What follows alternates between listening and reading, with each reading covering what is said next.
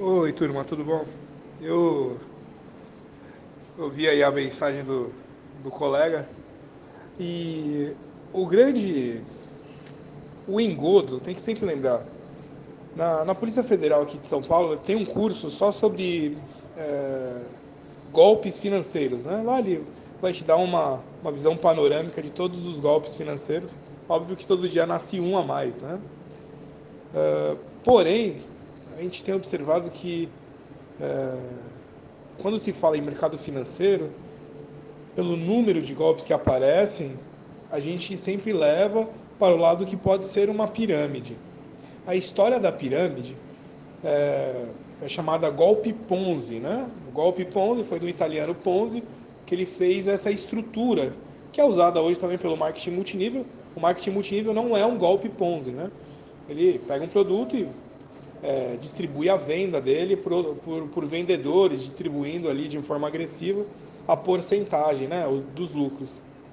O golpe Ponzi ele era o quê? Ele era focado no entrar mais pessoas. Então, era a primeira pessoa, por exemplo, vendia um ar-condicionado, mas ninguém estava focado no ar-condicionado.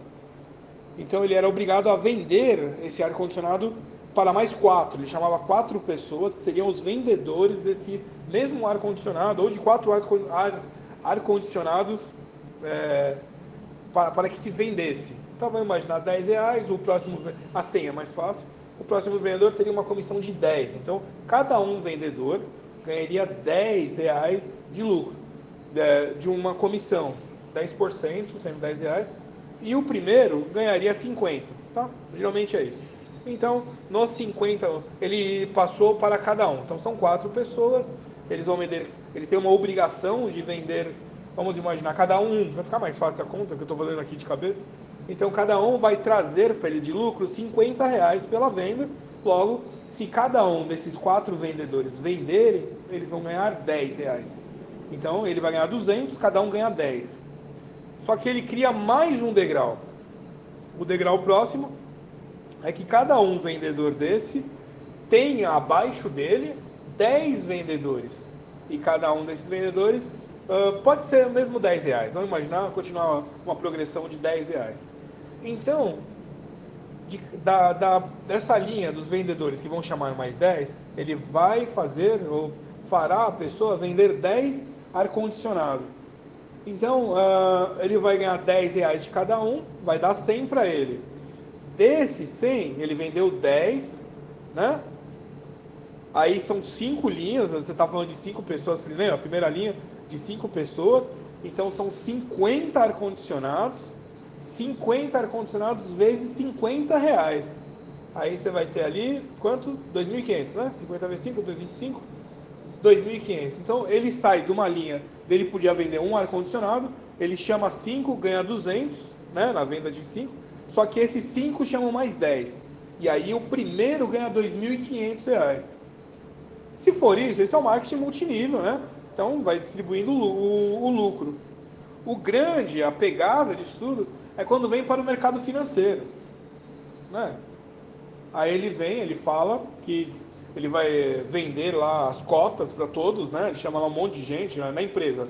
Coloca aqui, cada um coloca 100 reais para a gente montar um pequeno trabalho do mercado financeiro. E aí, diariamente, será negociado, é, vai ter um lucro de 2 por, 1%. Né? Aí ele faz a conta, 1% vezes por ano dá 265, vai ter 265%. Tá. Matematicamente é possível.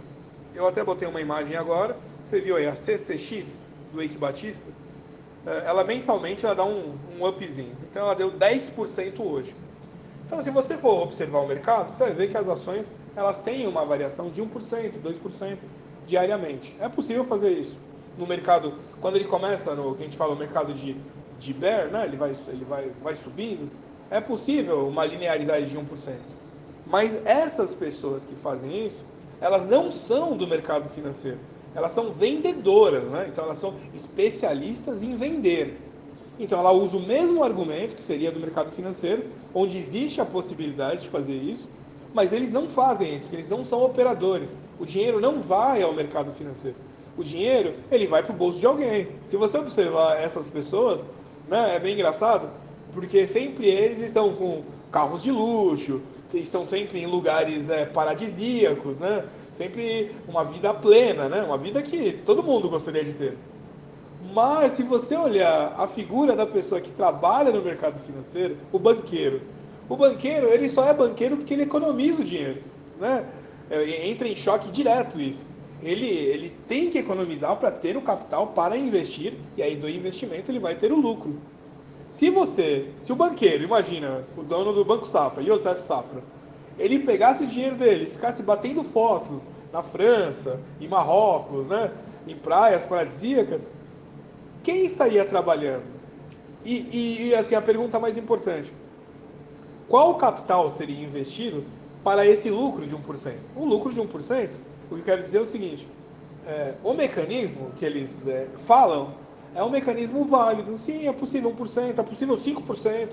Se você observar né, é, o índice, é, você tem uma variação diária, dólar, dependendo da carteira que você monte, você vai ter isso. Que é baseado no day trader que eles falam. O banco mesmo trabalha com day trader de, de dólar. Todo dia o, o, banco vende e compra dólar. Ele faz a operação de day trade. Todo dia o banco trabalha com o índice. É onde vai o lucro do mercado financeiro mais forte. Mas o banco ele é um especialista disso, ele está trabalhando nisso. O, o, é, essa, esses, essas pessoas né, que colocam, fazem isso, eles vêm para o engodo.